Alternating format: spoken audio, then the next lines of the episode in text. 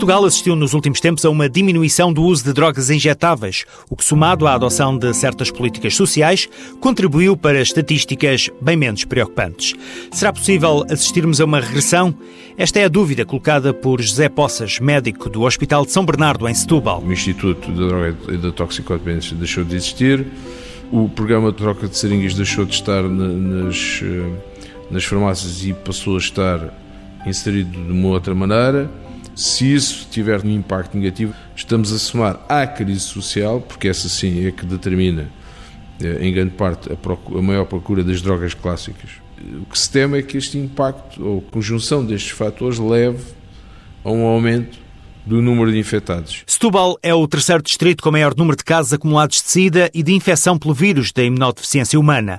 Focado nas atuais condições económicas, o diretor do Serviço de Doenças Infecciosas do Hospital de Setúbal faz o alerta para uma realidade local. Nós não, não conseguimos neste momento que os doentes façam as profilaxias das infecções oportunistas, porque por isso simplesmente antigamente eram participadas pela Caritas deixaram de ser, ou se forem diabéticos ou hipertensos eh, não têm a sua medicação garantida pelo contrário, nós estamos a tratar a doença mais cara e os doentes vão esbanjar esse tratamento por simplesmente porque vão ter um infarto miocárdio, vão ter um acidente vascular, vão ter uma complicação da sua diabetes.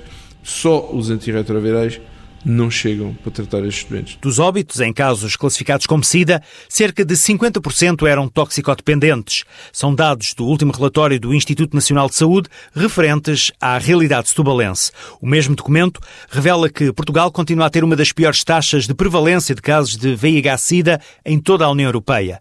O médico e deputado Ricardo Batista Leite acredita que para mudar esta realidade é preciso quebrar a cadeia de transmissão. Como?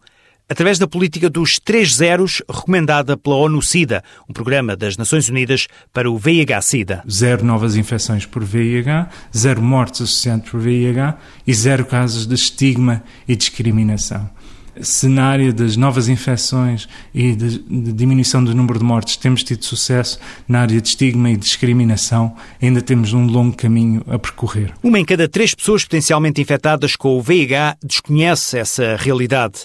É um número apresentado por Ricardo Batista Leite, que, para além de médico, é coordenador do grupo de trabalho na Assembleia da República, o grupo que acompanha a problemática do VIH-Sida. Enquanto não acabarmos com a estigma e com a discriminação associada à infecção por VIH, as pessoas vão continuar a ter medo de fazer o teste. E tendo medo de fazer o teste, dificultou o nosso trabalho de acabar com a transmissão.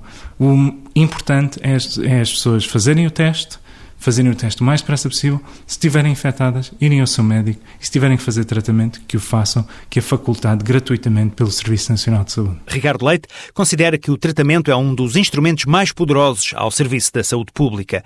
Se para alguns a dispensa dos medicamentos por períodos de tempo mais curtos pode dificultar a vida dos doentes, para o médico e deputado do PSD, é um mal necessário. Esta terapêutica custa, em média, entre 600 a 800 euros por mês por doente.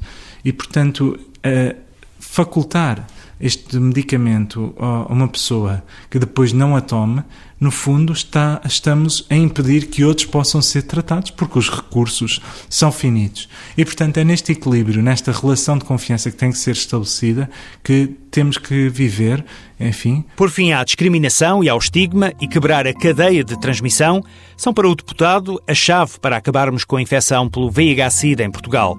Ricardo Leite acredita ser possível chegar um dia a uma geração sem SIDA.